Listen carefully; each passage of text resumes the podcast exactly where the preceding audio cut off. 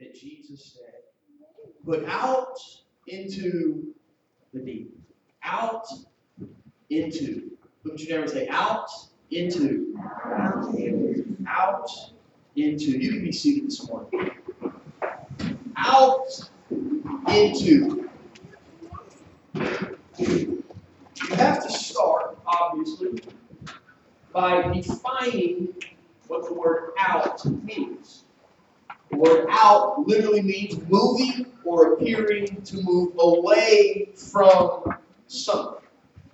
So it's moving away from something. The word into is a movement or an action with the result that someone or something makes physical contact with something else. Out means going away from, into means coming toward. Out into. Jesus' words seem a little bit odd when you separate them from everything else.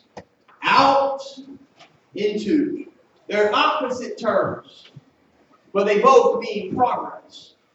They don't mean the same thing. They have different connotations behind them. One is going away, one is coming to. So launch out into the deep. It seems strange that Jesus would use opposites to illustrate his instructions that day.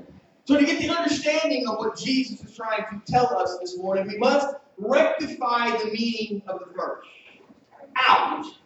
To move away from something. The word alone denotes captivity. It denotes slavery. It denotes bondage. It means being held something, somewhere.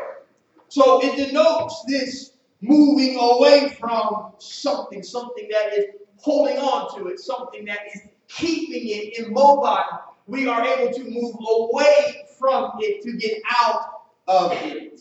That term was used in reference to the Israelites having been brought out of Egypt. Deuteronomy chapter 6, verse 23 says, And God brought us out of Egypt. Israel, having fallen prey to the enemy, is captured and forced into slavery. They are trapped by the chains of bondage. They are ensnared by their enemy's hands. They are engulfed by the events that are outside of their control. But God, who is rich in mercy, saw fit to, to deliver them and bring them out of bondage. It's a powerful story, the children of Israel, that illustrates God's ability to deliver mankind out of any chain, to bring us out of any bondage that we find ourselves in. It is a powerful illustration that no matter what we are in, God has the ability to bring us out. God has this ability called the bring out ability. His bring out ability is not daunted by the measure of your bond. His bring out ability is not diminished by the weight of your shame. His bring out ability is not maneuvered or outmaneuvered by your adversary. His bring out ability is not threatened by the depths of, of your guilt because his ability to bring you out is not rooted in man's strength. His ability is rooted in God, and God's ability will always dominate in that of man's. God is able to bring you out this morning, sir. God is more than able to bring you out. God wants this morning to bring you out of something. He desires uh, to set you free uh, from something. He longs to get you out of something this morning. Colossians chapter 1, verse 13 says, We have been transferred from one kingdom. We have been brought out of one kingdom. We've been brought out of this world. First Peter chapter 2, verse 9 says, We have been brought out of darkness, meaning we have been set free from sin. We have been set free from evil. God has the ability to bring us out of sin. God has the ability to bring us out of, of darkness. God has the ability to set us free from the enemy. Acts chapter 26, verse 17 and 18 says, You have been delivered from the people. You have and you can be brought out of darkness. And you can be released from the power of Satan. Deuteronomy chapter 33, verse 27 says, The eternal God is thy refuge, and underneath are the everlasting arms, and he shall thrust out the enemy from before thee. God is in the business of bringing us out. Out of sin, out of addiction, out of hurt, out of brokenness, out of anger, out of envy, out of shame, out of harmful lifestyles, out of oppression, out of depression, out of guilt. God is the business of bringing us out.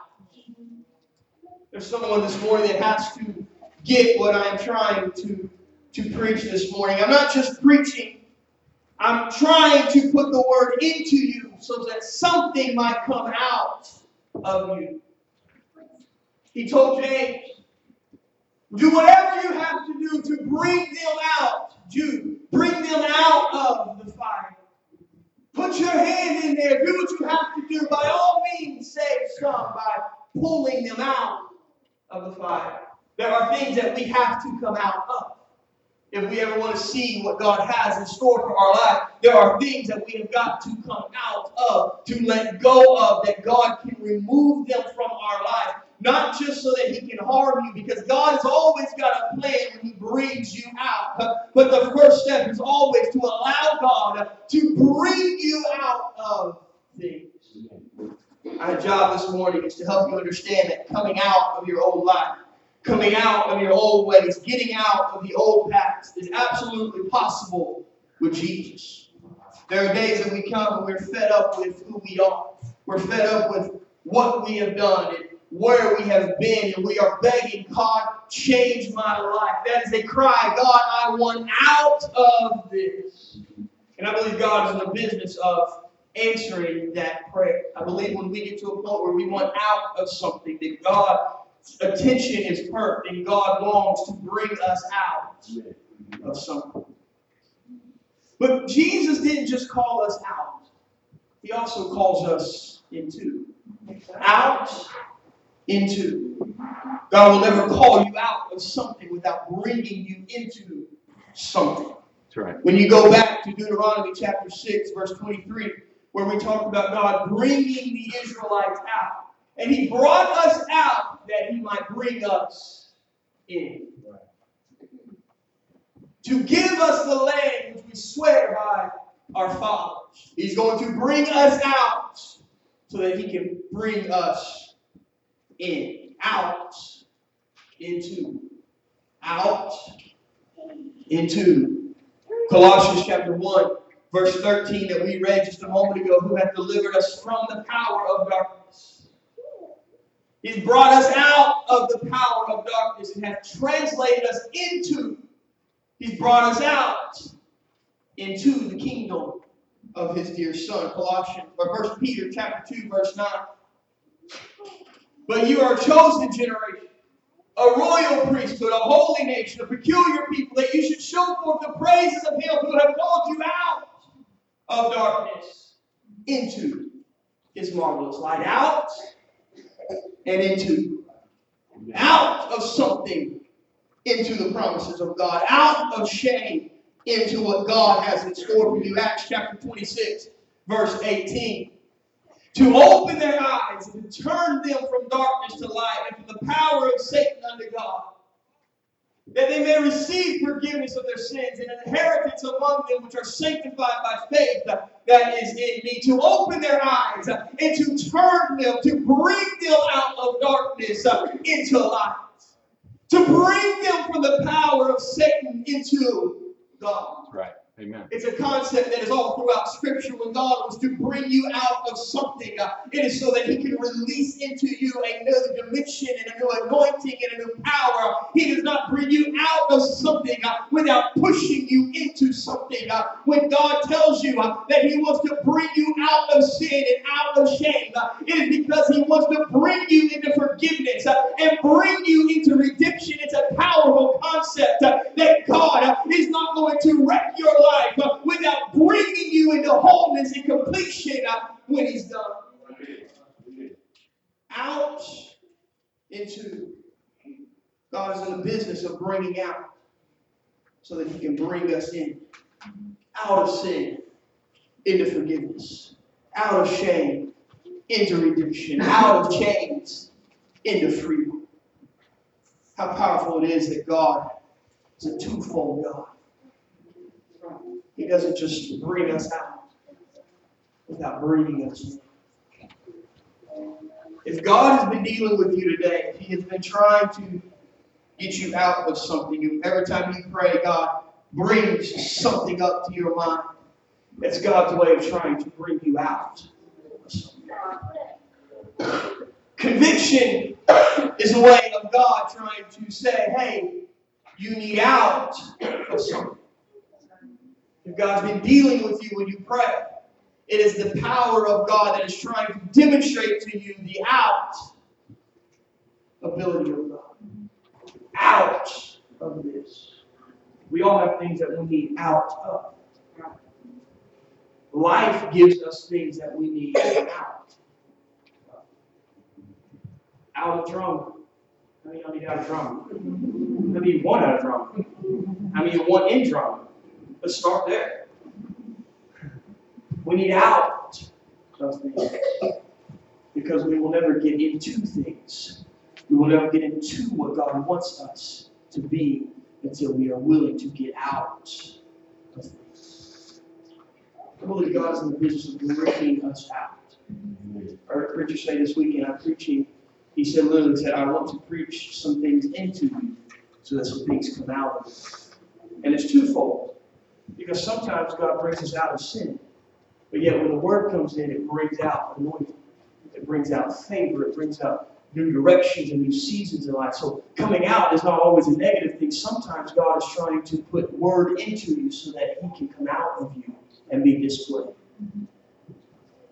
But it's so powerful to know that God is trying to get us out. And it's even more powerful that He's trying to get us into something. We talk about building programs, we talk about revival, we talk about all of these things. We like the into side of God. We like when God releases us to go into new seasons. We like when God releases us to go into new anointings and when God brings us into peace and tranquility and God brings us into blessing. It's the out process that we don't like so much. It's those things that have to be cut away from us that aren't as fun but those are the things that we're going to see the blessings of God. We're going to see what God can bring us into. We've got to allow God to bring those things out of us. I know that there's some of you here today under the sound of my voice that God has been working with you and God has been dealing with you about things in your life. He's been trying to get you to understand that while it may not be sinful, it's got to come out of you so I can birth something new in you. There's things that are keeping you from your potential with God. There's things that are keeping you from answering the true call of God in your life. It's not that they're sinful, it's just that they're in the way right now. We've got to get them out so that I can put things in. Some of you are dealing with sin. You're dealing with things that you can't shake. You can't get over them. God's trying to bring them out so that He can put His Spirit in you. Isn't it powerful to know that God wants to bring us out. It's His desire to bring us out of the things that we are in. But it's never just to leave us when He's done, it's always to bring us into something else. I mean, want to see what God has in store for your life. I mean, no, you don't shut up. Now, there are things in you that have got to come out of you. God has been dealing with you about things in your life that you have got to get out so that God can do something in your life.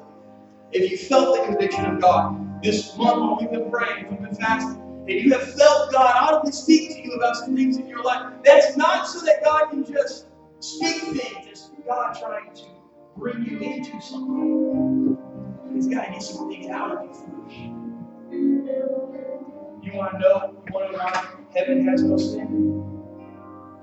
It's because we are brought out of that.